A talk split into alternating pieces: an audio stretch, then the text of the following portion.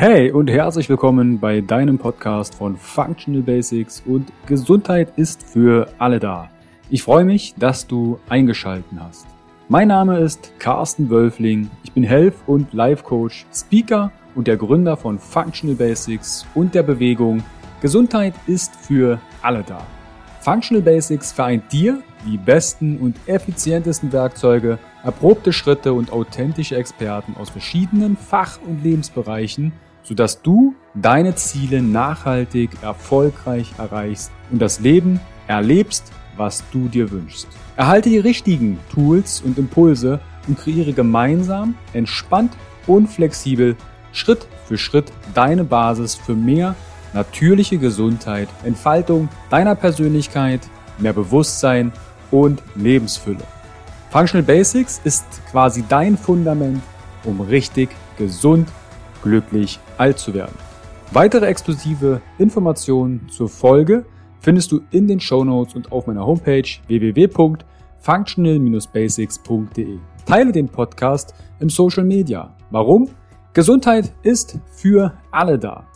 Ich wünsche dir viel Spaß bei dieser Folge. Dein Carsten. Herzlich willkommen wieder beim Interview und dem Podcast Folge von Functional Basics und deiner Bewegung Gesundheit ist für alle da. Heute dreht sich um das Thema Patella-Spitzensyndrom, warum dich die Therapie der meisten Ärzte nicht zurück zum Sport bringt. Und dazu habe ich mir den Sportwissenschaftler in der Medizin-Trainingstherapie eines großen Gelenkzentrums aktiven Schmerzcoaches für Patellaspitzensyndrom und Achillessehenschmerzen, Nils Heim, eingeladen. Grüß dich, Nils. Hi Carsten, vielen Dank für die Einladung.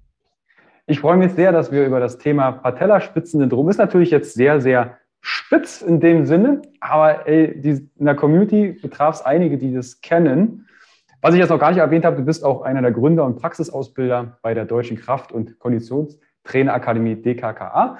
Der eine hat das vielleicht schon mal im Social Media oder auch gesehen. Dazu kommen wir vielleicht noch zu sprechen.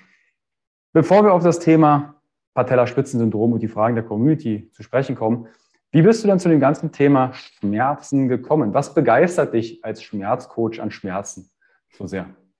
Das klingt komplett falsch, ne, wenn man das so sagt. ja. ähm, äh, und du bist auch erst der Zweite, der tatsächlich den, den Witz mit dem, äh, mit dem Spitzenthema bringt beim, beim Patellaspitzensyndrom. Der erste war der Dominik. Der ist tatsächlich so eingefallen. Sehr gut. Äh, ja, was hat mich da hingebracht? Ähm, wie so häufig eine, eine persönliche Erfahrung damit. Ähm, leider, ne, muss man ja sagen. Äh, ich hatte 2018, glaube ich, was erstmal hatte ich, ähm, habe ich Achillessehenschmerzen bekommen ähm, infolge von äh, der grandiosen Idee, mal wieder ein bisschen athletischer werden zu wollen und äh, ein bisschen mehr Sprint- und Sprungtraining zu machen. Und habe da mit einem, einem, Freund trainiert, der ja ähm, auch Athletiktrainer ist, Sportwissenschaftler. Und äh, mein Körper hat das ähm, nicht so gut ausgehalten. Und irgendwie nach, ich glaube, der dritten Trainingssession oder so, wo wir so Resisted Sprints gemacht haben mit so einem Sprinttrainer, mit so einem Seil, wo man sich festhält, ähm, habe ich dann während der Trainingssession schon gemerkt, ah, meine Achillessehne findet das nicht besonders gut. Ähm, habe dann noch so zwei, drei Läufe weitergemacht, weil wie man es halt so macht, ne? man ist ja nicht so schlau und hört dann direkt auf. Bin da ja, weiß Gott, nicht besser als irgendjemand anders. Ähm, und ja, dann hatte ich äh, erstmal das an der Backe, habe da dann ähm, durch das, was ich so äh, immer wieder aufgeschnappt habe, ich bin ja immer, äh, immer schon im, auch im, so ein bisschen im Physiobereich äh, vernetzt gewesen. Ähm, auch als Athletiktrainer war ich ja da schon lange tätig und dann ist man natürlich äh, auch einfach, ja, es ist ja nicht nur Leistungssteigerung, sondern eben auch viel Reha. Und ähm, dann habe hab ich mich quasi so ein bisschen selber therapiert mit dem Wissen, mit dem Laienwissen in Anführungszeichen, was ich da so hatte. Ähm, habe da eben eine ziemlich coole Physio-Bubble, ähm, was so die Inhalte angeht. Deswegen wusste ich da schon ein bisschen was. Und das hat auch ganz gut funktioniert. Ähm, jetzt aus heutiger Sicht weiß ich natürlich, dass ich da äh, auch vieles an Fehlern gemacht habe und äh, auch nicht konsistent war und so weiter. Aber, aber gut, so wie das halt meistens so ist, wenn man das irgendwie nicht so, äh, nicht so gut verfolgt. Ähm, ja, und dann habe ich, ähm, ich weiß nicht, wann es war, vor zwei Jahren, glaube ich, äh, ja, dann äh, die schöne Erfahrung eines Patellaspitzensyndroms gemacht. Ähm, in der Vorbereitung für eine Uni-Prüfung ähm, dachte ich, ich kann mir Hürdenlaufen beibringen in äh, fünf Tagen. Ähm, habe ja da eben auch schon viel mit meinem Coaching gemacht und mit der Firma, also mit der DKKA und äh, dementsprechend nicht mehr so viel Zeit für, für Studium gemacht. Es war eher so äh, nebenher studiert, sagen wir es mal so. Und ähm, ja, Surprise, es hat nicht funktioniert. Ähm, ich habe äh, schon nach ja, ein paar Tagen dann Schmerzen im Knie bekommen. Und ähm, ja, das hat sich dann so weit hochgeschaukelt, dass ich dann versucht habe, die, die Prüfung dann noch unter äh, schön hochdosiert Ibuprofen zu laufen, ähm, was nicht geklappt hat. Äh, das Knie hat komplett versagt, leider. Nach der ersten Hürde bin ich komplett eingebrochen und damit hatte sich das Thema erledigt. Und dann hatte ich, ähm, ja, ich glaube, äh, sechs oder neun Monate schön damit zu kämpfen. Ähm, dass, äh, dass mein Knie einfach äh, ziemlich wehgetan hat. Und dann habe ich eben gesagt, äh, es kann nicht sein, das, was ich da so an, an Inhalten kenne, ähm, ist, ist, äh, war mir irgendwie zu wenig für mich selbst einfach so ähm, als Wissen und habe dann angefangen, eben mich da komplett einzuarbeiten, weil es einfach gerade am Anfang bei mir super, super schlimm war. Also ich äh, konnte, ich weiß noch, die ersten ein, zwei Nächte konnte ich, äh, bin ich nachts aufgestanden, äh, bin aufs Klo gegangen und ich konnte nicht auftreten. Also ich bin wirklich auf einem Bein nachts ähm, aufs Klo gehoppelt und wer schon mal versucht hat, aus dem Halbschlaf irgendwie aufzustehen, dann äh, weiß, wie gut sein Gleichgewicht funktioniert. War nicht so von Erfolg gekrönt. Und ähm, ja, habe dann eben angefangen, mich da noch ein bisschen tiefer einzuarbeiten, weil es mich einfach äh, dann auch interessiert hat, wie ich mich selber, wie ich mir da selber helfen kann. Bin natürlich auch im Austausch gewesen mit, mit ein paar Physiokollegen und so und ähm, habe dann halt eben gemerkt, dass viele Leute oder auch viele Physios da ein, ein ganz okayes Grundlagenwissen haben sozusagen. Ähm, aber dass es da einfach sehr, sehr viele kleine Nuancen gibt, die dann entscheiden darüber, ob das, ob das hinhaut oder nicht. Also ob, ob du äh, das hinbekommst oder nicht. Weil ich habe auch erstmal die Protokolle befolgt, die da, ähm, die da so ja, propagiert werden oder die ähm, als effektiv ähm, sich rausge äh, rausgezeichnet haben, so in der, in der Forschung. Und ähm, es hat erstmal nicht geholfen. Und das hat mich irgendwie auch ziemlich frustriert, weil ähm, ich bin jemand, der sehr wissenschaftlich eigentlich arbeitet und ähm, der viele, äh, der gerne einfach die Informationen da abgleicht und nicht jetzt eben sagt, ich, ich möchte mich jetzt dann nur auf meine Erfahrung oder auf, auf, die Erfahrung anderer irgendwie verlassen, sondern ich möchte das eben auch einfach abgleichen, weil ich weiß, dass unser Hirn leider nicht besonders gut darin ist, objektiv äh, irgendwelche Sachen zu bewerten und deswegen ähm, da ich sehr wissenschaftlich unterwegs bin und das hat nicht so gut funktioniert am Anfang. Und ähm, dann habe ich gedacht, okay, ich, ich gehe jetzt da mal bisschen von weg, sondern experimentiere mal ein bisschen selber rum ähm, und habe das gemacht. Und dann war es erstmal so ein Klickmoment und dann wurde es erstmal viel, viel besser. Also so wirklich so von, einer, von einem Schmerz sieben oder acht, ähm, ja, sagen wir mal sieben, auf, äh, von zehn auf, auf der Skala ähm, ist es dann erstmal direkt runtergegangen, so auf eine, auf eine vier. Und das war wirklich so ein, so ein Aha-Moment. Und äh, ja, dann habe ich mich dann eben da noch viel weiter reingefressen und habe da versucht, wirklich ähm, alle Nuancen irgendwie rauszukitzeln von den verschiedenen ähm, Forschern, eben auch von den von, von Physiotherapeuten, die da forschen und sich ähm, auch eben viel mit der Praxis auseinandersetzen und jetzt nicht nur irgendwie Studien dazu machen ähm, und das auch so ein bisschen in Kontext setzen, weil gerade, wie gesagt, so kleine Sachen entscheiden dann häufig darüber, ob das, ob das klappt oder nicht. Und ähm, die erfährt man meistens dann nicht in der Studie, weil halt alles normiert, das muss alles standardisiert sein, was ja auch vollkommen richtig ist. Aber ähm, da gehen natürlich dann so kleinere Unterschiede unter. Und ähm, die kriegt man dann halt häufig erst in, in, in so Webinaren oder Seminaren mit den Leuten oder in, äh, in Podcasts eben raus. Und ja, dann äh, bin ich da gelandet und habe gesagt, da gibt es viel zu wenig Informationen daraus. Also gerade Social-Media-Bereich ähm, das vieles, was man film, äh, findet, ist eben, wie wir vorhin schon gesagt haben, lieb schon Pracht. Und ähm, das ist halt nicht nachhaltig. Ne? Also das sind äh, ganz viele Leute, die, die da, die mir auch mittlerweile schreiben und sagen, hey, ich habe das probiert. Das hat kurz geholfen, aber es hat äh, nicht langfristig äh, gewirkt. Und dann habe ich gesagt, okay, ich, ich, muss da, ähm, ich muss da irgendwie was machen. Und ähm, eben, weil es auch ein Herzensthema ist, weil ich eben sehr gut nachvollziehen kann, wie schlimm es sein kann, und, und wie, wie verzweifelt man auch zwischendrin ist, wenn man halt denkt, ich mache doch eigentlich das Richtige, aber es funktioniert einfach nicht. Ähm, habe ich gesagt, das, äh, das muss ich irgendwie, irgendwie machen, weil Coaching mache ich super gerne und ähm, wenn, wenn da einfach Bedarf da ist, weil sich niemand irgendwie darauf spezialisiert, dann ähm, setze mich, ich mich jetzt in die Nische rein und, und mache das. Also zum einen einmal aus dem Leidensdruck, wie ich raushöre.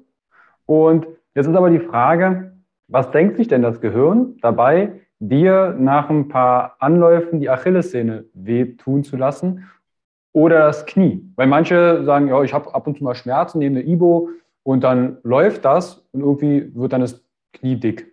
Hm. Dann nehme ich mir Orthese von, manchmal nutze ich Shibo oder kannst auch einen anderen Orthesenhersteller nehmen ähm, oder Tapes das und Co., aber es wird nicht besser. Was denkt sich denn das Gehirn dabei, wenn es uns etwas wehtun lässt? Sehr gute Frage. Also äh, spielst das natürlich auf, auf, auf einen Aspekt an, der, ähm, ja, der sehr, sehr wichtig ist bei der ganzen Sache. die Schmerzen, also gerade bei mir jetzt, ähm, wenn das, wenn das eine Sache ist, von, dass es von in Anführungszeichen einer Trainingseinheit kommt, dann auch so, also direkt chronisch wird, in Anführungszeichen, also direkt einfach da bleibt und nicht wie eine normale Verletzung quasi sich dann irgendwie wieder verabschiedet, wenn man halt einfach schont und nichts macht, ähm, dann liegt da sehr nahe, dass da vorher schon was, was da war. Ne? Also das heißt, die, ähm, die Sehne schon irgendwelche wahrscheinlich Veränderungen hatte. Ähm, ich auf jeden Fall nicht robust genug war gegenüber dieser, dieser Belastung, definitiv. Ähm, aber dass da auf jeden Fall schon irgendwie vorher was, was da war, sowohl bei der Achillessehne als auch jetzt bei der, ähm, bei der Patellasehne am Knie. Und ähm, ja, dann, dass sich das, das dann relativ schnell entwickelt hat, weil normalerweise, ne, wenn man sich so ein bisschen überlastet, dann geht das ja relativ schnell wieder zurück. Und ähm, ja, die Schmerzen, die sind im Prinzip ähm, eine Art Warnsignal vom Körper, der eben sagt, hey, ähm, das äh, war gerade zu viel und wir müssen da jetzt erstmal, wir müssen jetzt erstmal irgendwie ein bisschen runterkommen, ein bisschen, bisschen entspannen und ein äh, bisschen weniger machen. Ähm, so von prinzipiell von der Idee her. Nur irgendwann wird das Ganze dann eben halt auch chronisch. Ähm, und dann ist es äh, nicht mehr so einfach zu sagen, naja, da ist was kaputt und äh, wir haben Schmerzen. Also diese Verbindung muss man immer sehr, sehr, äh, muss man sehr, sehr stark aufpassen, dass man, dass man die nicht immer so herstellt, weil es nicht zwangsläufig so sein muss, weil dann kommen Leute eben, ähm, gehen zum Arzt, weil sie eben sagen, hey, ich habe da Schmerzen und ähm, dann kommen sie häufig ins MRT. Ähm, eigentlich ist für die Sehne, kann man schon mal wegnehmen, Ultraschall sinnvoller, weil man da die, die, ähm, die Struktur der Sehne eigentlich besser erkennen kann. Und gerade sowas wie eine, wie eine Tendinopathie, das ist ja der quasi der Haupt, der ja, mittlerweile wissenschaftlich anerkannte Ausdruck für diese Sehnenbeschwerden oder Sehnenüberlastungen, ähm, die kann man darauf eigentlich nicht gut erkennen. Und jetzt gehst du, ähm, jetzt hast du das, ne? du hast irgendwie Schmerzen, egal ob jetzt Achillessehne oder Patellasehne, und gehst zum Arzt, lässt ein MRT machen und darauf sieht man gar nichts. Und dann sagt der Arzt so nach dem Motto, ja, ne, jetzt machen Sie mal hier ein bisschen ruhig, ne, nehmen Sie mal ein paar Ibus und dann entspannen Sie wieder. Und ähm, ja, du machst es und das äh, hilft aber nichts. Ne? Und man hat eben in, in vielen Untersuchungen eben rausgefunden, dass, dass es keinen guten Zusammenhang zwischen, zwischen der, dem bildgebenden Verfahren oder dem, was man da in dem bildgebenden Verfahren sieht und, und dem Schmerz gibt. Ne? Also es kann sein, dass jemand ähm, tatsächlich Veränderungen in der Sehnenstruktur hatte und ähm, gar keine Schmerzen hat. Es kann sein, dass jemand Veränderungen der Sehnenstruktur hatte oder hat und ähm, jetzt eben starke Schmerzen hat. Es kann aber sein, dass man gar nichts sieht und derjenige, derjenige Schmerzen hat. Ähm, eben je nachdem auch in welchem Zustand äh, sozusagen man sich da schon befindet, was, was, diese, was diese Abfolge angeht quasi. Also gibt es so ein Kontinuum-Modell, ähm, was man versucht hat eben so zu entwickeln, je nachdem, in welchem, in welchem Status man sich sozusagen befindet. Also gerade so am Anfang, wenn man jetzt noch nie irgendwie was hatte und, und alles cool ist, dann ähm, überlastet man sich vielleicht ein bisschen, weil man ein Trainingslager hat zum Beispiel oder man bereitet sich auf, äh, vielleicht auf einen, auf, einen, äh, auf einen Lauf vor, so aus dem nichts in Anführungszeichen, äh, weil man sich spontan dazu entschließt, irgendwo mitzulaufen zum Beispiel ähm, und äh, überlastet sich ein bisschen, dann ist eine akute Sache. Da ist jetzt noch, da ist die Sehne vollkommen in Ordnung, es ist einfach nur ein bisschen gereizt, ein bisschen sensibel. Ähm, dementsprechend sagt der Körper eben, hey, äh, pass mal ein bisschen auf, das, da müssen wir ein bisschen, bisschen runterfahren. Ähm, bis hin eben zu degenerativen Veränderungen der Sehnenstruktur, die halt quasi eben dann dazu führen, dass diese Kollagenmatrix oder diese Kollagenstrukturen, aus der die Sehne aufgebaut ist, die normalerweise so schön wie so Streifen quasi parallel zueinander verlaufen, ähm, dass die einfach desorganisiert, sagt man, äh, wird und man eben auf dem, auf dem Ultraschall dann sehen kann, dass da einfach Teile der Sehne nicht mehr gut funktionieren. So. Und ähm, so kann man das quasi so ein bisschen einordnen. Aber die Schmerzen sind nicht zwangsläufig quasi mit dem Grad oder auch der, der Art ähm, oder der Höhe sozusagen von, von, diesen, ähm, von diesen Veränderungen, ähm, also hängen nicht direkt zusammen. Ne? So wie es bei ganz, ganz vielen anderen Sachen auch ist, Rückenschmerzen, ähm, äh, Arthrose, was weiß ich was, ne? Abnutzungserscheinungen, sagen, wird ja immer groß in, in den Raum geworfen von Ärzten. Und, ähm, da muss man immer einfach schauen, wie, ja, wie geht es dir damit? Also wie viel Schmerzen hast du, wie viel Schmerz hast du in Ruhe? Ähm, wenn du dich bewegst, ähm, wenn jetzt jemand sagt, hey, äh, ich bin Marathon gelaufen, danach hatte ich Schmerzen, ist es was anderes, als wenn jemand sagt, hey, ich äh, kann morgens erstmal nicht auftreten, weil ich so, so starke Schmerzen habe. Du hast gerade gesagt, mit zum Beispiel Arthrose. Ich habe mit 17, ich habe Wasserball gespielt damals, sehr leistungsorientiert und bin dann, gab es mal einen Moment, da sind wir immer Sonntag noch um den See gelaufen und beim Laufen habe ich Knieschmerzen bekommen bin ich zum Arzt gegangen. Der hat ein Röntgenbild meiner Knie gemacht und hat beim rechten Knie zu mir gemeint, du, deine Patella passt nicht zu deinem Knie. Gucke mal, hat er mir so auch von der Seite erklärt, die liegt nicht richtig auf. Das wird wahrscheinlich eine, eine Arthrose sein. Ähm, und er hat dann gemeint, du mit 25 könnte sein, dass du ein künstliches Knie brauchst. mit 17. Ich habe immer noch mein eigenes Knie. Es ist immer noch, also meine Patella hat irgendjemand anders, weil die passt ja nicht zu mir. Aber sowas bekommen die Leute dann in, in die Wiegschale gelegt und dann, okay, der Arzt hat gesagt, Knie ist im Arsch, auf gut Deutsch. Ähm, das ist die Frage, jetzt habe ich vielleicht eine arthrotische Veränderung oder ich habe eine neue oder eine andere Orientierung der Kollagenfasern. Wer entscheidet denn am Ende, dass ich Schmerzen habe? Weil viele denken ja da, wo es weh tut. Da sitzen irgendwelche Rezeptoren und du, äh, die machen jetzt Schmerz. Wo ist die Schmerzforschung 2022 angelangt? Ja, super gute Frage. Also erstmal, ähm, den Arzt sollte man auf jeden Fall direkt mal irgendwie rauswerfen. Also es ist, das ist ja genau das, was, äh, was eben dieses Fatale ist, ne? an den, gerade an den bildgebenden Verfahren. Da kommt dann eben so ein Zufallsbefund mit rein und äh, dann kommt so eine Aussage wie, dass du eben künstliches Kniegelenk brauchst mit 25. Das ist, ähm, und ich meine, du bist jetzt psychisch gefestigt, sag ich mal. Ne? Du, du kannst es äh, mittlerweile auch gut einordnen, weißt, dass es äh, völliger Käse ist. Aber jemand, der vielleicht äh, sehr verunsichert ist und vielleicht auch einfach noch nicht viel Erfahrung mit Sport gemacht hat, vielleicht nicht, so viel Erfahrung mit seinem Körper oder mit Verletzungen gemacht hat, ähm, der kann das vielleicht nicht einordnen. Und dem macht sowas natürlich eine Heidenangst. Und da sind wir genau bei diesem Thema, was du jetzt eben gerade auch beschrieben hast. Ähm, Schmerzen ist ja, du hast es ja schon so ein bisschen angeteasert, ist keine Sache, die ganz klar, ähm, da ist was an Struktur kaputt und je nachdem, wie viel kaputt ist, sagt mein Hirn eben, okay, das sind jetzt 60 Prozent der Fasern kaputt. Wir geben dir jetzt eine 6 von 10 auf der, äh, der Schmerzskala sozusagen. Ne? Sondern, ähm, wie vorhin auch schon gesagt, zum einen hängt das Ganze nicht zusammen, zwangsläufig. Also es gibt natürlich Risikofaktoren. Wenn die Sehne schon verändert ist, dann kann es eben auch, oder dann ist, ist das Risiko höher, dass eben, äh, dass du eben auch Schmerzen bekommst.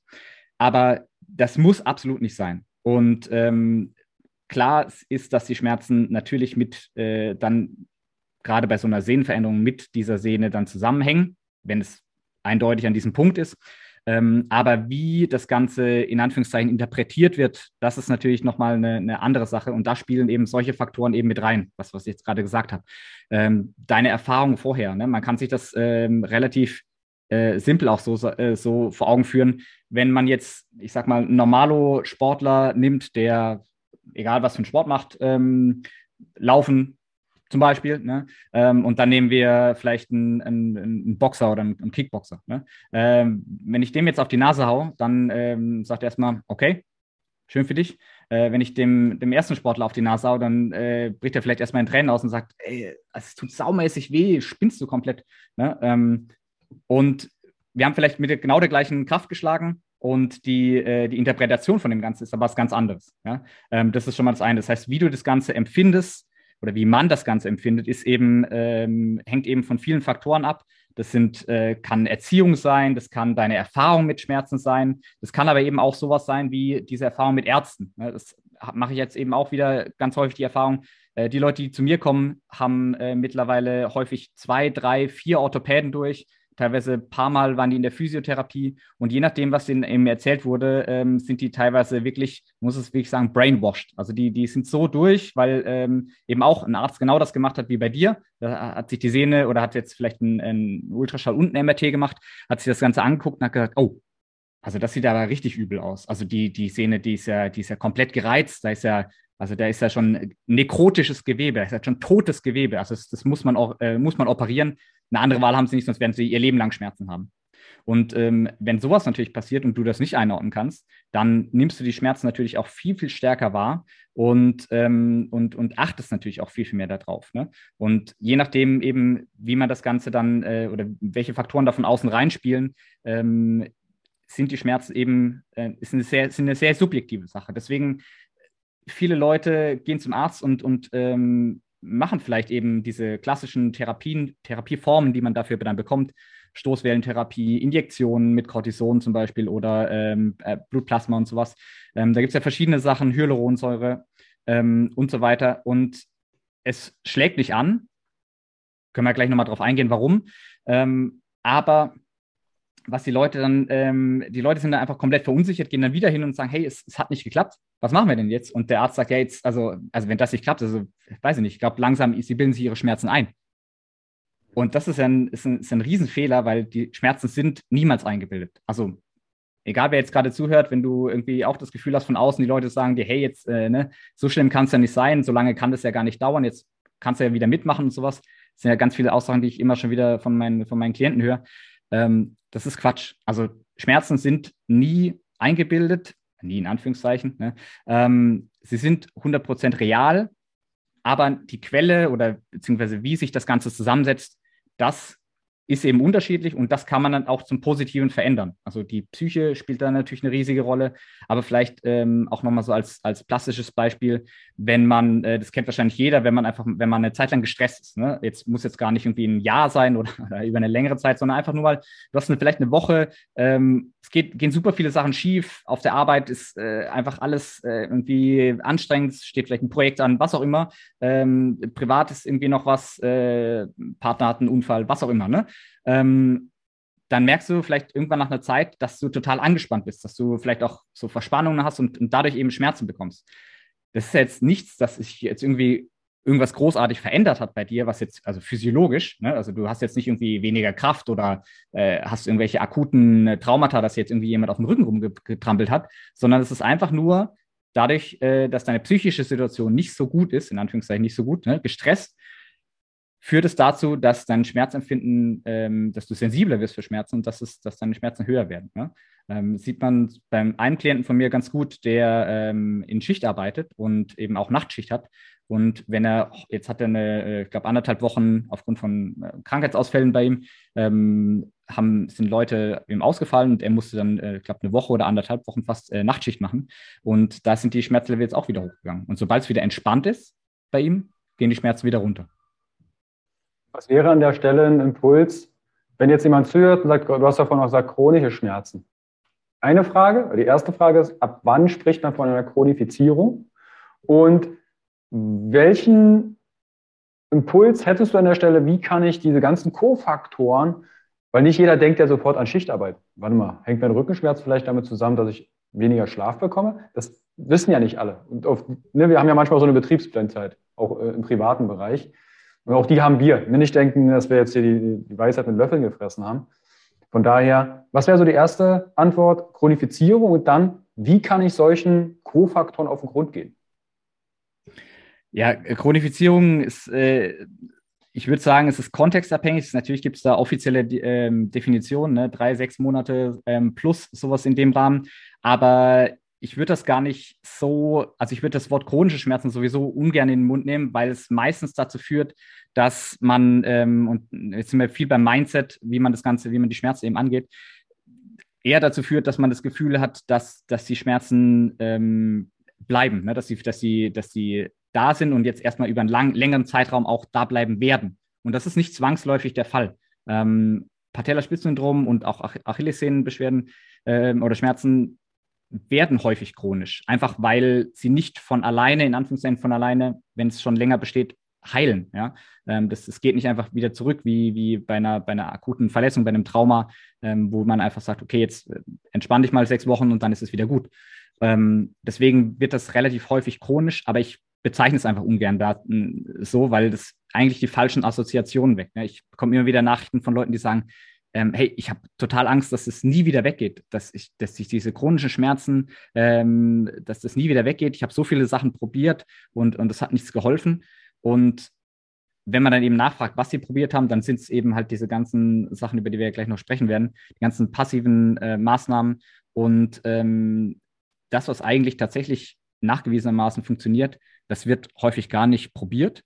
Ähm, und vom Kopf her sind die so drin in diesem Thema, weil ähm, gerade wenn so eine Struktur auch so sensibel ist und ähm, im Alltag dich immer belastet, dann, dann denkst du auch ganz, ganz häufig oder ganz, ganz viel dran. Ähm, eine Klientin, mit der ich gearbeitet habe, die hat gesagt, ich habe, ich taste am Tag 30, 40, 50 Mal meine Achillessehne ab. Ja? Ähm, und, und, und drückt drauf rum, und, um einfach um zu, zu merken, okay, es ist noch schmerzhaft. Ich, ich spüre es noch. Ja? Ähm, wie, ist, wie ist es jetzt gerade? Ist es jetzt gerade ein bisschen besser oder ist es jetzt gerade, nee, ist immer noch genauso schlecht. Und ähm, das, sind, das sind eben Faktoren, da muss man mit, dem, mit der Kommunikation, wie man damit umgeht, einfach sehr, sehr stark aufpassen, ähm, weil auch nur, also nur weil jemand jetzt zehn Jahre das Ganze hat oder 15 Jahre, hatte ich auch Leute schon, heißt das nicht, dass man das nicht wieder wegbekommen kann. Natürlich dauert es dann unter Umständen länger, weil die ja auch meistens dann äh, weniger Aktivität hatten, weil sie keinen Sport machen konnten, sich nicht belasten konnten und natürlich die Belastbarkeit dann insgesamt sehr, sehr deutlich runtergefahren ist. Aber ähm, man braucht dann eben ein bisschen länger, das wieder aufzubauen, aber es ist auf jeden Fall möglich, überhaupt keine Frage. Wenn es die Sehne ist, die da überlastet ist ähm, und man sie dann einfach auch einfach dann die ganze Zeit ähm, zu wenig belastet und dadurch die Belastbarkeit, die man noch hat, diesen Rest, dass der immer noch weiter absinkt, dann ähm, ja, dauert es halt einfach länger und dann muss man natürlich auch wieder erst wieder die Schmerzen reduzieren, Kraft aufbauen und so weiter. Das, das dauert auf jeden Fall eine ganz, ganze Weile. Bei, bei Achillessehnen ähm, spricht man von, äh, wenn, wenn das Ganze ein Jahr schmerzfrei ist, von in Anführungszeichen geheilt. Ja? Und ähm, da kann ich nur jedem Mut machen und sagen, hey, das, man kann es auf jeden Fall in den Griff bekommen. Man, man, darf sich da nicht, vor allem nicht von, von Ärzten oder, oder von Physios einreden lassen, dass man sich das irgendwie einbildet oder dass es, dass es äh, eine Sache für die Ewigkeit ist, nur weil die es nicht hinbekommen haben. Du hast gerade die passiven Maßnahmen. Ne? Wir sind ja bei Patella-Spitzensyndrom und du hast gerade auch einen Zeitabschnitt gesagt. Achillessehne als Beispiel kann das bis zum Jahr, ich habe, ich weiß nicht mehr, ob es ein Podcast war, ähm, dass jemand meinte, wenn du chronische Schmerzen hast, für jedes Jahr, was du chronische Schmerzen hast, geh ungefähr von einem Monat sinnvoller Therapie und Training aus, bis du da eine Verbesserung hast. Also auch hier dieses Thema Schmerzfreiheit oder Heilung, das natürlich nicht suggerieren dürfen. Dein Körper macht das ja immer selbst. Wir geben die Werkzeuge und machen den Rahmen. Genau, Allerdings, wir können natürlich schauen, bist du in dem Biotop, in dem Umfeld, das dein Körper entsprechend imstande ist, das zu tun. Jetzt hast du gerade passive Maßnahmen. Jetzt habe ich Patellaspitzensyndrom. Kannst du einmal kurze Symptome? Wir wissen, Balance nachts beim Pipi machen, irgendwie nachts aufstehen, ist schwierig. Ähm, aber was können wir uns jetzt unter dem Patellaspitzensyndrom vorstellen? Vielleicht hat jemand ja die Symptomatik und hat aber beim Arzt ein MRT beim Knie gemacht und der sagt, oh, wir müssen mal reingucken äh, ins Knie, äh, Endoskopie machen. Wie sind denn die typischen Symptome vom Patellaspitzensyndrom? Ja, ähm, guter Punkt. Ganz, ganz, ganz, ganz wichtiger Faktor, weil das super häufig falsch diagnostiziert wird. Und äh, kurzer Disclaimer an der Stelle, ich darf natürlich nicht diagnostizieren. Ich bin weder Arzt noch Physiotherapeut, äh, beziehungsweise generell kein Therapeut, deswegen darf ich das natürlich nicht. Ähm, ich kann euch nur das präsentieren, was der Expertenkonsensus ist, ähm, äh, Konsens ist, wie man das Ganze feststellen kann. Und es direkt als Spoiler, es ist kein MRT und es ist kein Ultraschall. Ähm, man, man, testet das Ganze klinisch, das heißt, ähm, das, was quasi bei dir ankommt, wenn du dich bewegst, wenn du, wenn du, wenn du Sachen machst, was, wenn man Tests macht. Ähm, der erste ganz, ganz, ganz, ganz wichtige äh, Teil ist, du hast Schmerzen, die an der Patellasehne sind, die sich eben quasi von der Kniescheibe, also eigentlich über die gesamte Kniescheibe erstreckt, aber der wichtige Teil von der Kniescheibe bis runter zur, ähm, zum Schienbein ähm, erstreckt. Und du hast die Schmerzen an der Unterseite der Kniescheibe, in, eben in dieser Sehne, quasi wenn man so von unten gegen die Kniescheibe drückt, in, meistens in, in einem kleines bisschen angewinkelten Zustand, ähm, äh, ein kleines bisschen angewinkelten äh, Position, dann hast du da Schmerzen. So. Und die Schmerzen, die bleiben auch an der Stelle. Das ist ein ganz, ganz wichtiger Faktor. Also zum einen Schmerzen direkt unten an der, äh, an der Patellasehne, direkt unterhalb der Kniescheibe. Manchmal, in seltenen Fällen, habe ich jetzt auch ein paar Leute gehabt, die, da sind die Schmerzen am Ansatz an der, ähm, am, am Schienbein, an diesem kleinen Höcker, den man da quasi hat. Das kann auch passieren, aber der Normalfall in Anführungszeichen ist an der Kniescheibe direkt darunter. Und die Schmerzen, die bleiben an der Stelle, sie wandern nicht nach außen, nach innen, ähm, sind vielleicht mal ganz weg, dann kommen sie plötzlich wieder. Das passiert nicht, sondern sie sind an der, an der gleichen Stelle. Das, das macht es auch relativ gut ähm, behandelbar, sage ich mal, weil es ist kein diffuses, keine diffuse Diagnose, sondern es ist eigentlich eine relativ klare Sache. Das ist der eine wichtige Punkt. Der andere wichtige Punkt ist, die Schmerzen sind bei Belastung da oder nach Belastung da. Ähm, das heißt, und sie sind abhängig von der Art der Belastung. Das heißt, wenn wir, ähm, wenn wir jetzt irgendwie Schmerzen haben und wir ähm, und unser Sport ist zum Beispiel ähm, Volleyball, dann ähm, wenn wir eine, eine, eine, eine 10-Minuten-Session machen und einfach nur ein bisschen, äh, bisschen hin und her spielen, ähm, ein kleines, vielleicht ein paar Sprünge machen, dann ist der Schmerz deutlich, deutlich geringer, als wenn ich jetzt eine Stunde lang volle Möhre Sp äh, Sprünge mache. Also anlaufe, angreife, angre äh, blocke, was auch immer, ne? ganz viele Sprünge. Also das heißt, die, die Schmerzen sind abhängig davon, wie die Intensität ist. Je höher die Intensität auf die Sehne, desto höher sind auch die Schmerzen. Und die Schmerzen sind vor allem nicht nur während dem Training, nicht zwangsläufig, weil viele Leute oder manche Leute, bei denen es noch nicht so schlimm ist, haben die Schmerzen immer erst danach, ähm, sondern sie, sie klingen eben halt nach. Und das eben, ähm, dann ist die Sehne dann ja teilweise ein, zwei oder drei oder teilweise noch länger, äh, noch mehr Tage danach gereizt und sensibel. Das heißt, wenn du eben dann äh, danach darauf rumdrückst, dann spürst du es das sind so die, die, die zwei wichtigen Sachen. Dann kommen so ein paar Zusatzdinge dazu, die häufig passieren. Ähm, wenn das Ganze schon relativ stark ist und man das Ganze schon länger hat, dann hat man häufig Schmerzen beim Treppenlaufen. Das heißt, eigentlich bei allen Bewegungen, wo eben das Knie in der Streckung irgendwie belastet ist. Äh, das heißt, Treppenlaufen, in die Knie gehen, also in die Hocke gehen, ähm, Ausfallschritte machen, Kniebeugen machen, also zum Beispiel im, im, im Studio jetzt. Äh, meistens je tiefer der Kniewinkel, desto unangenehmer ist das Ganze, desto schmerzhafter ist das Ganze. Ähm, dann hat man es zum Beispiel häufig, wenn man, wenn, wenn man das Knie lange nicht bewegt hat, das heißt, wenn es im, im, gleichen Zustand war, ähm, dann so eine, so eine Steifigkeitsgefühl. Das kann man auch, hat man auch häufig morgens.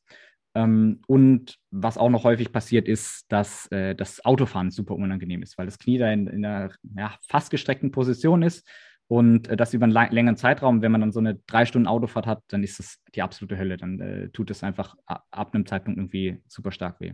Das sind so die wichtigen Sachen. Ein, ein Punkt ist noch, ähm, das hat so eine, eine, eine so diese Sehnenproblematiken auch an sich, dass man so einen Warm-up-Effekt hat. Das heißt, man ähm, gerade bei Achillessehnen ist es extrem krass, beim, bei der Patella auch so ein bisschen. Also wie gesagt, morgens, man geht aus dem Bett, das Knie fühlt sich oder die Sehne fühlt sich super steif an, ist schmerzhaft, man bewegt das Ganze ein bisschen durch, dann ist es ein bisschen besser. Ähm, dann ist es meistens den Tag über ganz, äh, ganz okay. Und äh, wenn man sich aber viel bewegt, viel läuft, vielleicht, vielleicht viel Treppen steigt oder sowas, dann ist es wieder schlechter. Und beim Sport genauso. Das heißt, wenn es vielleicht noch nicht so schlimm ist, man einfach nur so ein kleines bisschen Schmerzen hat, dann ähm, fängt man an, sich zu bewegen, macht sich warm. Die Schmerzen sind ähm, relativ unangenehm, aber wenn das Knie dann so ein bisschen warm wird, dann ist es irgendwann vollkommen in Ordnung so, vielleicht ja, keine Schmerzen oder kaum Schmerzen. Und irgendwann im Training kommt dann der Punkt, wo, wo, man, wo man merkt, okay, das, das, das reicht jetzt, das war es jetzt und ähm, das ist zu viel und dann muss man ähm, häufig aufhören, wenn es schon relativ stark ist. Wie gesagt, manchmal ähm, kommt es erst danach dann, ähm, aber je, je schlimmer das Ganze ist, quasi, desto, desto ähm, mehr kommt auch dieser Warm-up-Effekt rein. Wenn man sich dann eben so ein bisschen aufwärmt, dann ist es meistens okay. Mhm. Vielleicht können wir da den Überschlag jetzt zu den passiven Maßnahmen. Ne? Also was, was hast du probiert oder was ist so erfahrungsgemäß von deinen Klienten, die mit Patellaspitzensyndrom auftauchen? Was hast du gemacht oder was machen sie bisher? Und also Ibo und Co. wissen wir schon, ist nicht keine Dauerlösung. Was würde denn funktionieren als Ansatz? Ja, also erstmal das, was, was super häufig gemacht wird, ist eben das, was ähm, logischerweise ein Arzt auch selbst durchführen kann oder ähm, Arzt dann dementsprechend empfiehlt. Das sind halt alles passive Maßnahmen, haben wir vorhin schon gesagt. Ähm, passive Maßnahmen sind alles, wo ich selber quasi mehr oder weniger nichts mache. Ähm, und das sind meistens Stoßwellentherapie, wird ganz, ganz häufig gemacht, ähm, hat kleines bisschen Evidenz, dass es besser wird. Bei manchen Leuten ja, bei vielen Leuten gar nicht. Das kann sehr, sehr schmerzhaft sein, was recht unangenehm ist ähm, und dann trotzdem nichts bringen, was dann natürlich doppelt doof ist. Ähm, dann wird äh, eben häufig werden Injektionen eben in die Szene, Szene gepackt. Das heißt äh, Cortison, ähm, weil davon ausgegangen oder weil viele Ärzte immer noch denken, dass es eine hauptsächlich entzündliche Geschichte ist. Ähm, und dann wird eben Cortison gespritzt, um die Entzündung da rauszunehmen können wir an der Stelle schon mal sagen, dass es nicht, nicht hauptsächlich um eine Entzündung handelt, sondern dass man ein paar kleine Entzündungsmarker hat, gerade am Anfang, wenn es akut ist, ähm, dann, wenn es auch ein bisschen geschwollen ist, dann kann es durchaus sein. Aber ähm, hauptsächlich ist es eine, eine, Überlastungserscheinung, die dann irgendwann degenerativ wird und ähm, eben nicht eine Entzündung. So, deswegen Cortison können wir direkt mal wegkloppen und vor allem. Ähm, ganz, ganz kurz, was macht ein Cortison? Weil ich habe da mal gehört, damals in der Sporttherapie, dass Cortison Gewebe und Sehnenmaterial auflösen kann. Genau, das wollte ich eigentlich direkt als nächstes okay. sagen. Alles gut. Ähm, genau, also Cortison soll eben oder äh, kann Entzündungen im Körper bekämpfen. Das ist ja ein sehr, sehr starkes Medikament. Ähm, für manche Sachen auch absolut sinnvoll. Ähm, ich hatte jetzt gerade erst einen Hörsturz. Da war es definitiv sinnvoll. ähm, und da hat es auf jeden Fall geholfen. Bei Sehnen aber keine gute Idee, gerade wenn man das häufiger macht, weil es eben, genau wie du richtig gesagt hast, die Sehnenstruktur auflösen ist ein bisschen zu hart gesagt, aber es macht sie ähm, sehr unelastisch und, und ähm, in Anführungszeichen porös. Und äh, diese Elastizität der Sehne ist eben ein ganz, ganz wichtiger Faktor, ähm, an dem wir, den, den wir eben haben wollen. Also wir wollen, dass die Sehne, Sehne ist ja dafür da, Kräfte zu übertragen, ne, von der Muskulatur ähm, auf, den, auf, die, auf den Knochenapparat. Und ähm, ist ganz, ganz wichtig, je nachdem eben, wie, wie fest das Ganze ist. Und ähm, wenn wir das Ganze jetzt eben mit Cortison behandeln, das eben über einen längeren Zeitraum, weil der Arzt da vielleicht auch einfach nicht so gut Bescheid weiß in dem speziellen Feld, dann ähm, ja, kann es eben sein, dass die Sehne ähm, in Anführungszeichen poröser wird oder eben einfach nicht mehr so widerstandsfähig. Man braucht sich generell, um das einfach nochmal an der Stelle ganz, äh, ganz klar zu sagen, man braucht sich generell keine Sorgen machen, dass gerade die Patellasehne, dass sie reißt. Das passiert nicht. Also du kannst einen, du kannst einen Kran an deine, an deine Sehne dranhängen, ähm, die ist super, super stark. Und gerade, oder beziehungsweise gerade wenn sie eben bisschen, ein bisschen beleidigt ist und schmerzt ja, und, und sensibel ist, dann brauchen wir uns erst recht keine Gedanken machen, dass sie, ähm, dass sie reißen könnte, weil ähm, unser Körper ist dann an der Stelle relativ schlau und fährt dann einfach die, äh, die, äh, die Funktion des, der Muskulatur, das heißt die Kraft, ähm, die Ansteuerung und so weiter, fährt er eh runter. Das heißt, selbst wenn du wolltest, könntest du dein, deine Patellasehne gar nicht so stark belasten, dass du, ähm, dass du irgendwie, irgendwie schaffst, die zu reißen. Ja? Also das passiert einfach nicht. Genau, um, den, um bei den passiven Maßnahmen noch weiterzugehen, ähm, ich habe die absolut verrücktesten äh, Sachen mittlerweile gehört von, äh, also wie gesagt, äh, Blutplasma, also PRP-Injektionen gibt es, ähm, um die Heilung in Anführungszeichen anzuregen. Ähm, aber das Verrückteste war, glaube ich, äh, war, glaube ich, eine Blutegeltherapie, dass wirklich Blutegel ringsrum gepackt werden, ähm, die ja auch so ein betäubendes äh, Sekret aussenden, äh, wo die Leute oder die, die ein äh, paar Leute, die mir davon berichtet haben, gesagt haben, es ist tatsächlich danach erstmal besser geworden, ähm, wo du im ersten Moment denkst, okay, du hast Blutegel an, an deinem Knie gehabt, aber gut. Ähm, aber eben das Ganze halt hauptsächlich betäubt war und, äh, und dann eben irgendwann nach einer gewissen Zeit, eben wenn diese Wirkung nachgelassen hat, dann wieder schlechter wurde. Ne? Ähm, und so, genau, das, das, Hauptding, was eben dann häufig noch empfohlen wird, ist dann eben denen ähm, so als, als Maßnahmen, die man eben selber machen kann, weil man auch die ganze Zeit so ein Spannungsgefühl in der Sehne hat. Also man hat die ganze Zeit das Gefühl, es ist angespannt und, und der, der Oberschenkel ist vielleicht auch angespannt. Ähm, und man dann einfach das, auch das Bedürfnis hat zu dehnen. Wenn dann natürlich der Arzt oder dann der, der Physio dann auch noch sagt, hey, dehnen ist super gut, das äh, bringt die Schmerzen weg. Liebscher Bracht ja zum Beispiel auch, sagen ja auch, mit denen kannst du ja quasi alles heilen ähm, und eben auch diese, diese Beschwerden. Man spielt das dann, dann da natürlich rein, weil ich kann das auch super gut nachvollziehen. Bei mir ging es auch so. Ich hatte auch das Gefühl, die Szene ist wahnsinnig unter, unter Spannung, aber denen hilft eben nicht. Und ähm, gerade wenn es sehr, sehr stark ist, jetzt auch gerade wie bei mir am Anfang, dann kannst du gar nicht den. Also wenn, wenn, wenn ich in, irgendwie mein Knie in, in den spitzen Winkel gebracht habe, dass ich auch nur annähernd an eine Dehnung hätte denken können, dann war es schon so schmerzhaft, dass es äh, nicht, nicht möglich war. Und wenn man den Leuten dann eben erzählt, du musst dehnen und die dann einfach da voll in den Schmerz reingehen, das funktioniert nicht. Das äh, bringt dich nicht weiter. Das heißt also, wenn wir wissen, dehnen, ne, wir haben ja Rezeptoren auch, sei es jetzt Golgi-Apparate, Fata Pacini und Co., die im ganzen Sehnenapparat, Muskeln und Co. sitzen, die ja registrieren und mit dem Gehirn ständig sprechen was würde denn jetzt funktionieren? Jetzt haben wir gesprochen, okay, das sind alles Ansätze und Leute, die jetzt zehn Jahre oder mehr im Patellaspitzensyndrom oder Schmerzen haben, die haben natürlich alles probiert. Ne? Die haben einen ganzen Aktenschrank und äh, haben einen Therapeuten nach dem anderen, in Anführungsstrichen, ermordet, nenne ich es immer. Ähm, was funktioniert denn dann? Wir gehen noch mal einen kurzen Schritt zurück, weil ich habe die Erklärung, glaube ich, gar nicht geliefert. ähm, die ganzen passiven Maßnahmen, warum das Ganze äh, nicht funktioniert, ist, hat einfach einen simplen Grund und da kommen wir jetzt gleich zu den, zu den aktiven Sachen, die wir machen können. Ähm, es erhöht nicht die, Beweg äh, die Beweglichkeit, die Belastbarkeit der Sehne. Ja, das heißt, wir, ähm, unser Körper funktioniert dann nach einem relativ simplen Prinzip. Wenn wir ihn äh, bewegen, wenn wir ihn belasten, dann ähm, und das in einem gewissen Rahmen, den er, den er ab kann sozusagen, dann ist es für ihn vollkommen in Ordnung. Wenn wir ein kleines bisschen mehr machen, dann passt es sich eben auch nach oben an wir können natürlich eben, wie beim Sport auch, wir können nicht von jetzt anfangen ich, äh, und sagen, ich gehe joggen und äh, laufe morgen einen Marathon. ähm, sondern wir müssen uns daran tasten. Ähm, und genauso äh, funktioniert es im Prinzip bei, bei eigentlich allen Systemen des Körpers. Und ähm, das Sehnengewebe ist noch ein bisschen, äh, bisschen speziell an der Stelle, weil diese, diese Belastbarkeit, die sie hat, relativ schnell absinken kann, ähm, beziehungsweise sich generell schnell ver verändern kann. Ähm, aber eben vor allem, wenn wir eben äh, diese ganzen passiven Sachen machen, ähm, dann sinkt diese Belastbarkeit einfach nochmal weiter ab. Ja? Und wir können uns das immer wie so ein Korridor vorstellen, in dem wir uns bewegen. Äh, wenn, wir, äh, wenn wir uns eben an der oberen Grenze des Korridors bewegen, dann passen wir äh, diese Belastbarkeit nach oben an. Wenn wir uns an der unteren Seite bewegen, passen wir es nach unten an. Wenn wir jetzt eben aber Schmerzen haben, dann haben wir uns ja wahrscheinlich schon über diesem, dieser Belastbarkeit bewegt. Das heißt, wir haben eine Überlastung kreiert, sei es durch insgesamt zu viel Training oder eben ähm, akut zu viel Training. Und dann ähm, haben wir jetzt erstmal Schmerzen und die erste Reaktion ist ja eben äh, erstmal gar nichts zu machen. Das eben, was auch, was die Ärzte eben häufig, ähm, häufig raten. Und an der Stelle auch nochmal, es geht jetzt gar nicht darum, jetzt irgendwie Ärzte-Bashing zu betreiben. Ähm, ich spreche ja für die Leute, die eben bei Ärzten waren, denen nicht geholfen wurde. Also ich habe da ja natürlich auch eine sehr ausgewählte Gruppe von Leuten. Ne? Ähm, sprechen wir auch gleich nochmal über Leute, die das seit zehn Jahren haben, ähm, denen offensichtlich auch nicht geholfen wurde.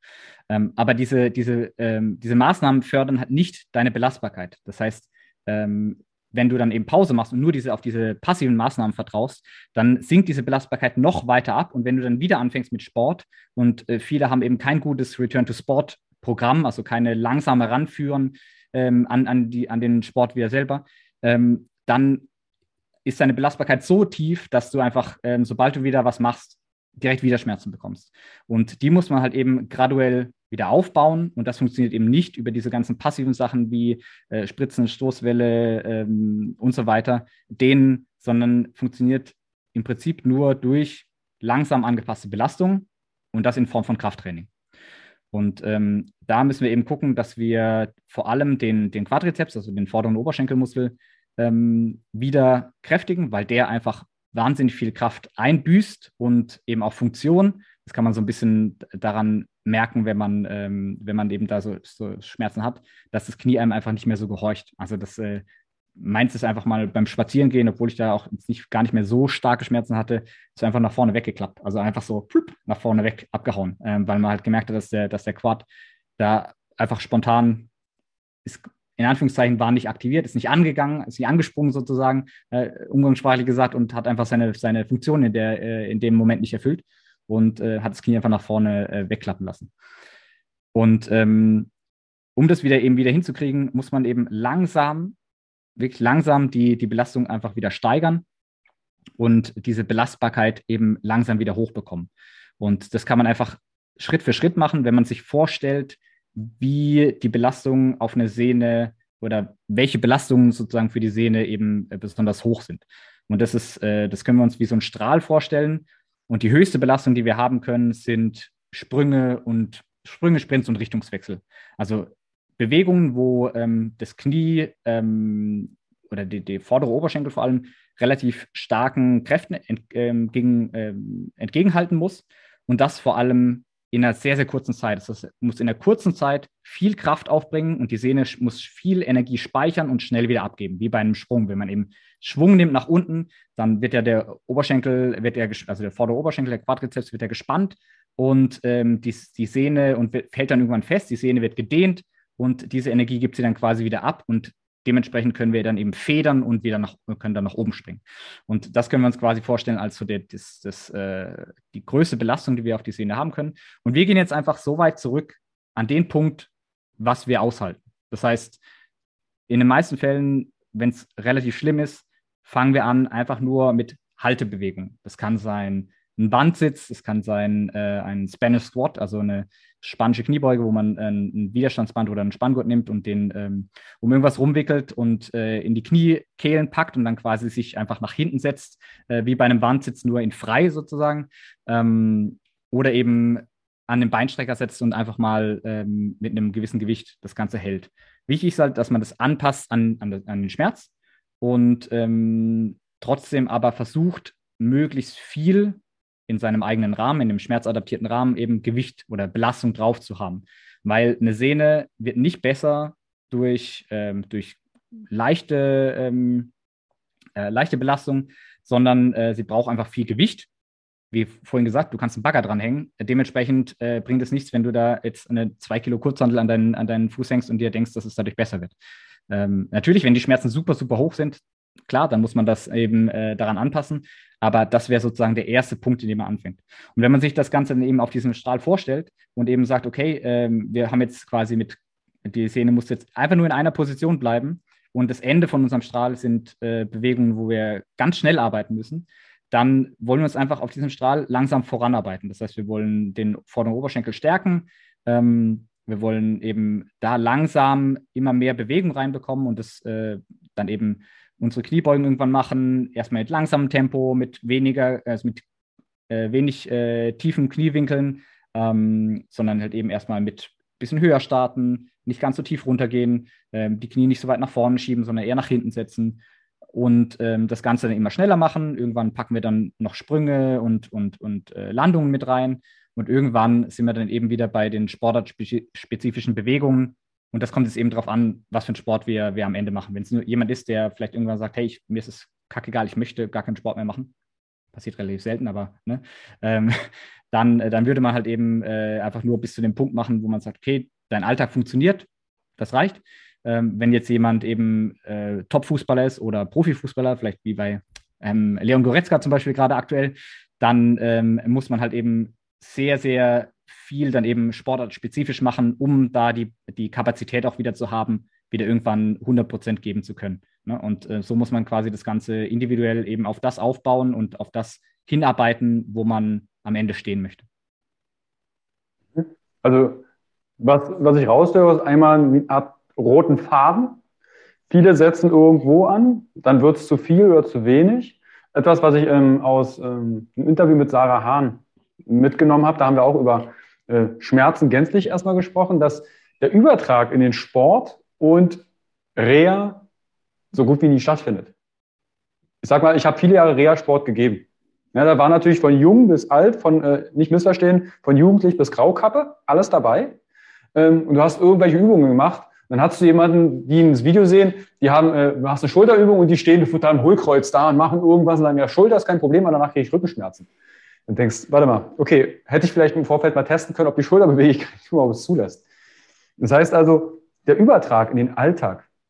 Wenn jetzt jemand zuhört und sagt, du, ich habe aber da vorne ein Knieproblem, was kann ich denn jetzt zu Hause direkt mal probieren, um vielleicht den Schmerz zu reduzieren und den Oberschenkel zu kräftigen, wenn das ein Thema ist?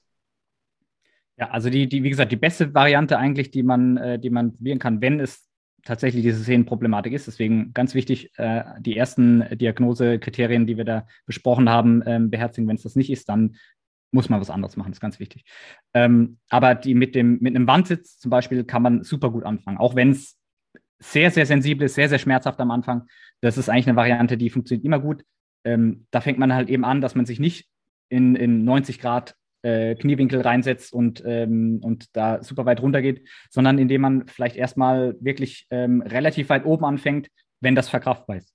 Und dann arbeitet man sich dann einfach langsam nach unten runter und ähm, macht einem das Ganze eben selbst schwerer. Ich bin nicht so ein super großer Fan vom Wandsitz. Ich finde den, den, die spanische Kniebeuge deutlich, deutlich besser, ähm, weil man sich da einfach noch ein bisschen besser darauf konzentrieren kann, wirklich ähm, das Ganze aus dem, aus dem äh, Quadrizeps zu machen und ähm, auch nicht so leicht cheaten kann, weil beim Bandsitz ist ja immer so ein bisschen so, ah, ziehe ich jetzt irgendwas an, was an meiner Raufasertapete am besten noch am meisten Reibung erzeugt und dann äh, nimmt mir mein Rücken noch so ein bisschen was ab. Ne? Und bei der spanischen Kniebeuge ist es natürlich auch schwieriger, dadurch, dass man frei ist, aber man, äh, man hängt halt in der Luft und ähm, man kann nicht anders als das Ganze auf dem vorderen Oberschenkel halt machen und kann das Ganze eben halt auch gut anpassen. Ne? Das heißt, man fängt relativ weit oben an, habe ich genauso gemacht und arbeitet sich dann langsam im Kniewinkel weiter runter, dass die Hüfte eben weiter runter äh, wandert und ähm, das Ganze eben dadurch schwerer macht. Und das, damit kann man eigentlich ganz gut arbeiten. Ähm, ganz gutes Protokoll ist, was hier auch in, in, was in Studien getestet wurde, ist ähm, fünf Runden, also fünf Sätze mit jeweils 45 Sekunden und äh, zwei Minuten Pause. Das ist eigentlich so das, was, was am besten funktioniert. Das wäre nämlich eine Frage gewesen, weil ich höre schon die Stimmen, Carsten, Nils, wie lange soll ich denn das halten und wie oft muss ich das machen? Also das hast du ja schon beantwortet. Wenn jetzt jemand da nicht dieses Protokoll so einhalten kann, fünf Sätze, 45 Sekunden halt, zwei Minuten Pause, was wäre da so dein Impuls? Ganz simpel, weniger machen. also das heißt, äh, man fängt nicht bei 45 Sekunden an, ähm, sondern eben einfach das, was, das, was erstmal geht. Oder eben in einem höheren Kniewinkel. Ne? Ähm, meistens ist es besser, erstmal mit weniger Zeit anzufangen, weil äh, ein zu hoher Kniewinkel irgendwann einfach, also einfach noch nicht zu diesen Adaptionen führt. Die Sehne braucht schon so eine gewisse Dehn, ja, Dehnungsposition, in Anführungszeichen, also muss schon ein bisschen Zug drauf sein. Wenn das zu hoch ist, dann funktioniert es meistens erfahrungsgemäß nicht so gut. Das heißt, äh, man fängt einfach an mit fünf Sätzen A 20 Sekunden oder 15 Sekunden ja, und äh, arbeitet sich dann einfach hoch. Man hat einfach gemerkt äh, in der Forschung, dass theoretisch ab 30 Sekunden ähm, gab es keinen Benefit mehr. Also wenn man jetzt drei, ob man jetzt 30 Sekunden gehalten hat oder ähm, ich glaube bis drei Minuten haben sie getestet oder im Vergleich zu drei Minuten ähm, war es dann irgendwann egal. Ne? Und ähm, deswegen, also wenn man sich zwischen 30 und 45 Sekunden orientiert und das Ganze vor allem dann eben auch progressiv schwerer macht für, für einen selbst, dann ist das vollkommen in Ordnung. Wichtig ist halt, dass man dann nicht irgendwie 45, 50, 60, 70, 80 Sekunden irgendwie macht, sondern eher versucht eben das Ganze von der Belastung an sich schwerer zu machen. Ich habe ja vorhin gesagt, die Szene braucht Belastung, braucht Ladung und ähm, deswegen ist es halt eben dann wichtiger, zum Beispiel eben ähm, vom Wandsitz auf eine spanische Kniebeuge zu gehen, dann äh, vielleicht einen Rucksack auf den Rücken zu packen, wobei spanische Kniebeuge, wenn man das mit aufrechtem Rücken macht oder sich eben vielleicht noch tendenziell nach hinten lehnt, ist ja im Prinzip ähnlich wie eine, wie eine Sissi-Kniebeuge, äh, falls es äh, mehr Leuten was sagt. Das ist schon gut anstrengend. Also das, äh, da, da weinen die meisten schon relativ stark und das kann man selbstständig dann äh, stärker machen oder schwerer machen. Ja, also falls gerade ein Winterbader, weil wir treffen uns hier in Leipzig immer so zum, zum Sporteln äh, und zum Baden, die eine oder anderen kennen die Übung, wenn wir ein Gummiband äh, festmachen, also sehr straffes, uns reinstellen und dann Kniebeuge mit Oberkörper aufrecht. Manche sagen, haben wir auch schon gesagt, du Carsten, danach tun die Knie gar nicht mehr so weh. Manche kommen ja auch mit äh, Themen. Ah, die ist sau anstrengend, weil die halt wirklich übelst auf den Oberschenkel vorne geht. Das, äh, ich liebe sie, aber ich hasse sie auch.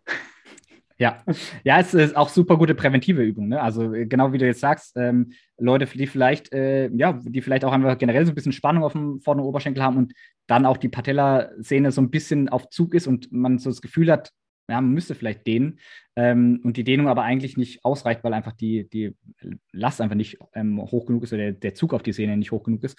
Ähm, die kommen dann mit der Übung vielleicht einfach besser zurecht, weil einfach dann mehr, äh, mehr Last dann eben drauf ist, gerade wenn man sowas exzentrisch macht, also eben so ein bisschen abwärts langsamer, ein bisschen mehr Betonung auf die Abwärtsphase, dann, ähm, dann ist sowas eigentlich besser als denen und führt eher dazu, dass sich dann das Knie vielleicht danach ein bisschen entspannt und äh, sich einfach alles auch so danach so ein bisschen freier anfühlt. Jetzt hast du ein sehr schönes Stichwort gegeben, und zwar Prävention. Jetzt hören ja manche zu sagen, du, das klingt ja alles total unangenehm, Patellaspitzen, so, das will ich erst gar nicht haben. Was kann ich denn tun, um präventiv zum Beispiel in dem Feld Knie, mein Knie so bestmöglich gesund zu halten? Was sind so deine Learnings? Ah, hätte ich mal. Ja, ähm, der aller, aller, aller wichtigste Aspekt ist, dass man ähm, die Belastung langsam erhöht.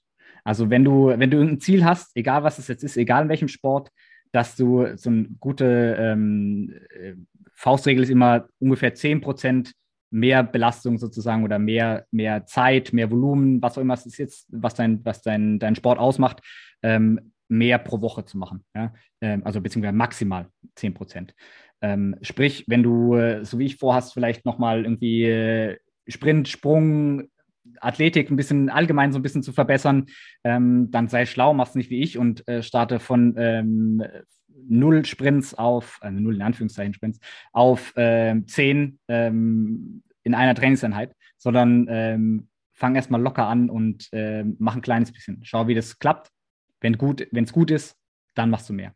Also das ist der, der, der der wichtigste Punkt. Also immer, es ist, also es ist fast immer irgendeine Sache, äh, wo sich die, ähm, die Belastung insgesamt einfach verändert hat. Sei es, weil die Leute eine, vorher eine, eine OP hatten, zum Beispiel auf der, auf der einen Seite, die andere Seite wird dann dadurch sehr, sehr stark belastet ähm, und dann wird wieder in den Sport gegangen. Oder Lockdown war so ein Klassiker, ne? deswegen war das ja dann eben auch jetzt die letzten zwei Jahre so, so, ähm, so präsent auch für mich weil äh, super viele Leute eben im Lockdown waren, sie konnten nicht trainieren, konnten keinen Sport machen, gerade Fußballer zum Beispiel oder generell Mannschaftssportarten und sind dann eben wieder eingestiegen, hatten eine lange Pause, wie vorhin besprochen, die Belastbarkeit sinkt ab. Wir machen aber natürlich trotzdem direkt wieder in den Sport, die, die Trainer sind ja auch nicht diejenigen, die dann sagen, hey, okay, wir machen jetzt erstmal eine Trainingseinheit pro Woche, sondern eher so, hm, wir hatten jetzt sechs Monate Pause, wir müssen das jetzt aufholen. Lass mal vier Einheiten die Woche machen statt drei. Ja, und dann ähm, passiert das eben relativ schnell. Also das heißt, einfach smart sein und Ego zurückschrauben und einfach ja, langsam die, die Belastung erhöhen ins, insgesamt. Wenn du laufen gehst zum Beispiel, dann eben äh, die Kilometerzahl eben bis, also maximal 10 Prozent pro Woche erhöhen und, und nicht, ähm, nicht da ähm, das zu machen. Untergründe spielen auch noch eine große Rolle zum Beispiel. Das heißt, äh, von wenn, du, wenn man vorher auf einer Wiese laufen geht zum Beispiel und äh, oder im, im Wald ähm, auf, auf weichem Untergrund und dann auf einmal auf äh, Barfußschuhe und Asphalt umsteigt, dann das, sind eben Faktoren, die noch mit reinspielen.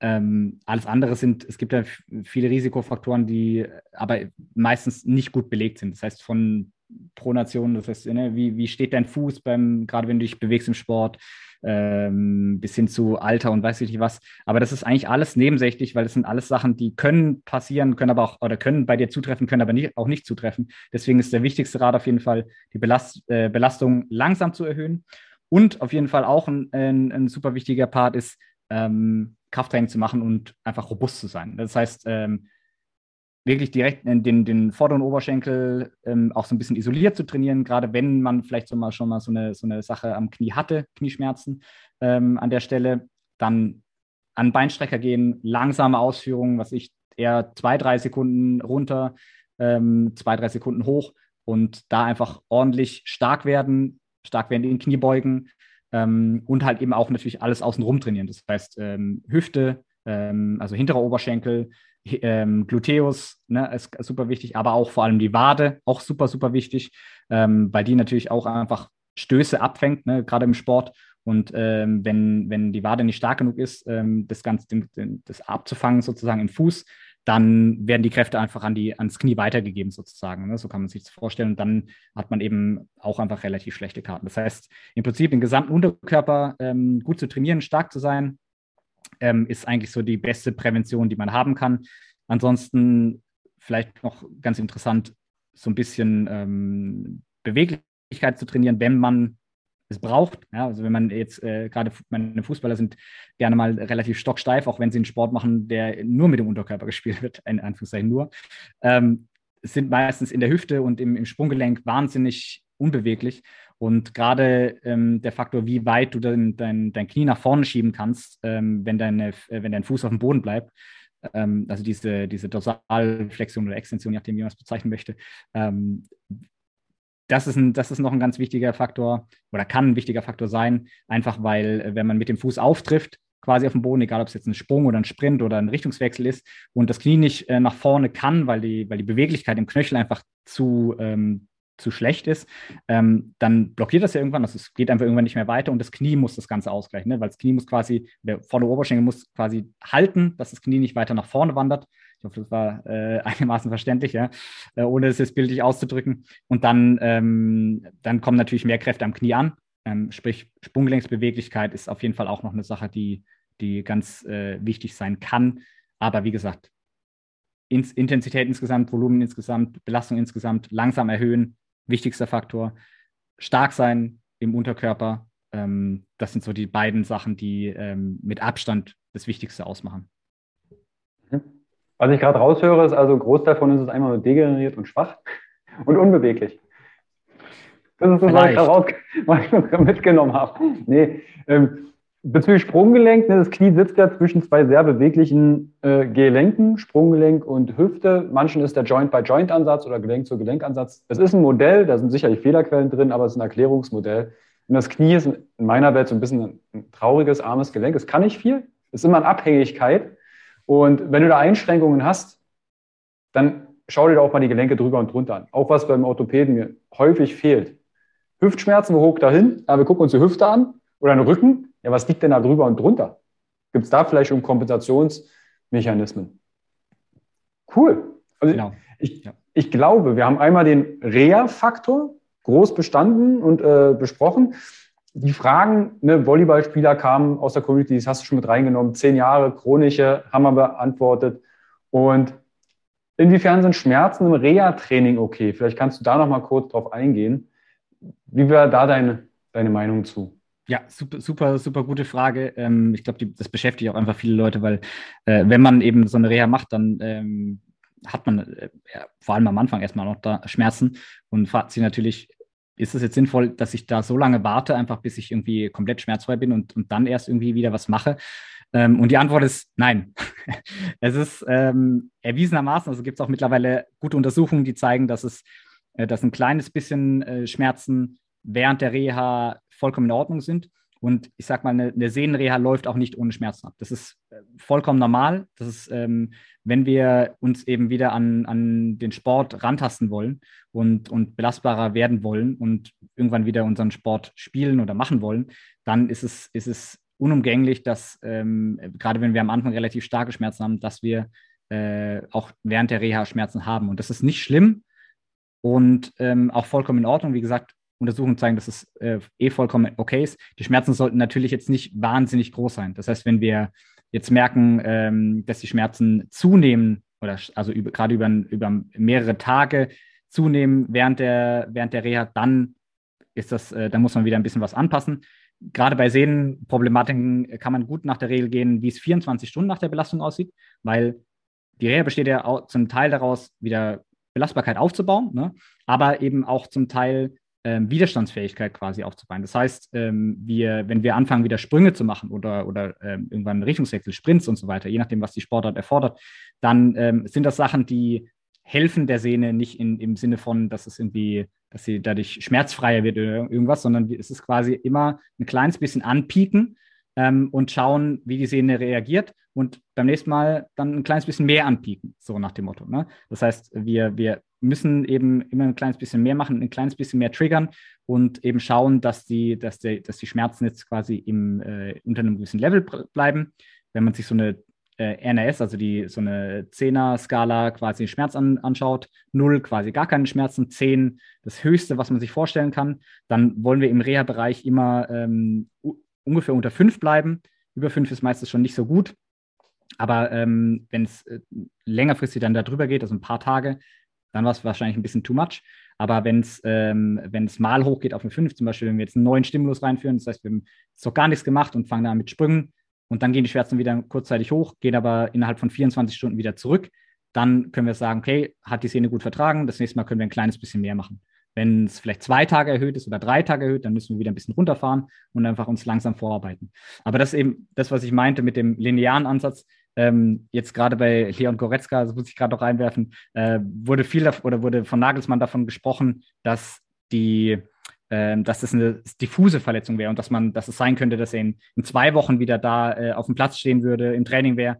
Ähm, es kann aber auch sein, dass es, äh, dass er auf eine unbegrenzte Zeit ausfällt. Und das ist eigentlich eine super schlechte Aussage und eigentlich komplett falsch, weil es ist eigentlich ein relativ linearer Verlauf. Das heißt, wir arbeiten ja uns ja relativ logisch einfach immer weiter voran, bis, bis zu eben dem Punkt, wo wir wieder komplett den Sport machen können.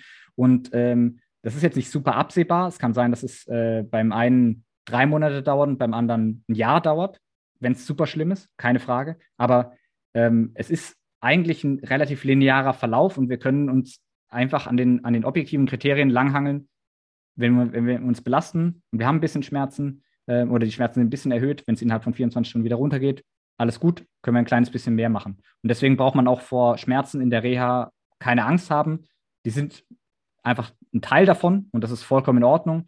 Wenn man es einordnen kann, dann hat man auch keine Angst mehr davor. Und das versuche ich meinen Klienten auch immer beizubringen, dass, äh, dass man keine Angst davor haben muss, dass man die Schmerzen hat, weil wenn man es versteht und weiß, okay, ähm, ich mache jetzt was Neues, ich, wir fangen jetzt zum Beispiel an mit Joggen, dann ist es normal, dass wahrscheinlich danach die Schmerzreaktion ein bisschen höher ist.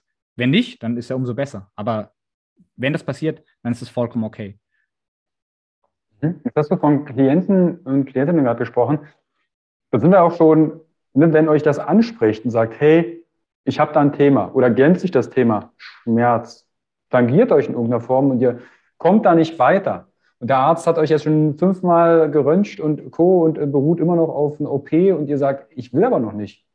Ähm, dann, wie kann ich denn mit dir in Kontakt treten jetzt und wo kann ich mehr über dich erfahren? Bestes Medium aktuell ist auf jeden Fall Instagram. Ähm, einfach bei Instagram nils.heim.schmerzcoach findet man relativ simpel. Ähm, und da ja, poste ich super viele Inhalte, ähm, eigentlich ähm, wöchentlich mehrmals zu den, zu den verschiedenen äh, Sachen. Ich versuche halt immer die Sprache von, von meinen Klienten zu sprechen. Das heißt, die Probleme, die, die meine Klienten äh, mir, von denen die meine Klienten mir erzählen, eben auch quasi in, in, in Post zu verpacken, eben um ähm, mehr Leuten ähm, ja auch das Gefühl zu geben, verstanden zu werden, weil ich eben weiß, wie es sich anfühlt und ich weiß, wie es ist, wenn, wenn Leute sagen, ja komm, es kann doch jetzt nicht sein, dass das jetzt so lange dauert. Jetzt fang halt mal wieder an. Also so schlimm kann es ja wohl nicht sein. Und ähm, das Gefühl möchte ich meinen, äh, möchte ich den Leuten eben auch geben, dass sie verstanden werden, weil ich mich eben darauf spezialisiert habe, weil ich es eben selber hatte. Und ähm, deswegen über Instagram ist eigentlich die beste Möglichkeit. Ansonsten einfach direkt eine Mail an äh, nils. Das ist noch meine alte, ähm, mein alter Name quasi. Und ähm, auf nilsheim.de kann man ähm, auch schon mal reinspickeln. Allerdings äh, ist die Homepage noch nicht äh, ganz fertig, weil ich da gerade eben äh, so ein bisschen den Umbruch äh, gewagt habe ähm, und da jetzt eben voll weg bin von diesem, äh, von dem Fitness-Thema und eben jetzt mich jetzt nur noch auf Patellasehnen und Achillessehnen-Reha ähm, ja, fokussiert habe und das als Hauptthema mache. Stand 2022 Februar. Ne? Also falls genau. du das jetzt 2074 irgendwie noch hörst und äh, 74 ja, und wir noch aktiv sind, dann ähm, checkt das gerne ab. Da wird natürlich auch neuer Inhalt dann entstanden sein. Alles, was äh, Nils gerade genannt hat, unten in den Show Notes verlinkt. Klickt euch da durch, nehmt mit Nils Kontakt auf, wenn euch das Thema anspricht und sagt, hey, ich brauche da Hinweise, Hilfe, Unterstützung. Wenn ihr auf den Social Media Kanälen unterwegs seid, mein Wunsch, teilen, kommentieren, mal eine Nachricht schreiben und auch gern mal liken, weil das ist kostenfreier Content, den wir euch zur Verfügung stellen, sodass wir euch auch inspirieren, aber auch Mehrwert schaffen. Deshalb, das wäre so mein Wunsch. Gerade im Social Media ist das ja, die scrollen da durch und zack, ist eine Stunde weg und bin komplett verwirrt. Deshalb Klickt euch da durch und wenn ihr mit Nils Kontakt aufnehmt, liebe Grüße von Carsten, dann weiß er, okay, da war was mit dem Interview. Okay. Nils, ich danke dir vielmals für dieses spitze Thema. Ich, sorry, ich musste nochmal bringen. Sehr gut. Vielen Dank für die Einladung. Und, Hat mir sehr viel Spaß gemacht. Und äh, klickt euch durch, nehmt mit Nils Kontakt auf und dann kreieren wir die Basis für mehr Gesundheit und Leichtigkeit. Nils, in dem Sinne wünsche ich uns einen wunderschönen Tag und bis bald. Ciao. Ciao, ciao. Vielen Dank. Hi und vielen lieben Dank für dein Vertrauen und deine kostbare Zeit. Mit dem Podcast von Functional Basics schiebe ich meine Gesundheitsrevolution Gesundheit ist für alle da weiter an. Wenn dir die Folge gefallen hat, dann bewerte meinen Podcast gerne bei iTunes. Du hast kein iTunes? Kein Problem. Mach einen Screenshot vom Podcast und teile diesen gern in Social Media, wie zum Beispiel Instagram und verlinke mich mit functional.basics und nutze den Hashtag Gesundheit ist für alle da. Teile gern den Podcast und Gesundheit mit deinen Freunden und Bekannten. Warum? Gesundheit ist für alle da. Du hast Anregungen für weitere Folgen oder Fragen? Dann schreibe gern an info at functional-basics.de mit dem Betreff Podcast und ich melde mich sehr gerne bei dir zurück. Du wünschst dir mehr Gesundheit, Lebensqualität und Performance im Beruf und Leben? Dann unterstütze ich dich als Coach sehr gerne. In den Show Notes findest du einen Link, wo du dein kostenfreies Beratungsgespräch mit mir vereinbaren kannst. Du bist Unternehmer möchtest mehr über die Gesundheit und Performance für deine Mitarbeiter erfahren oder organisierst Events? Als Speaker und Trainer gestalte ich für dich interaktive und abwechslungsreiche Seminare, Workshops und Vorträge rund um artgerechte Gesundheit und Performance. Du möchtest von zu Hause mehr über deine Functional Basics erfahren?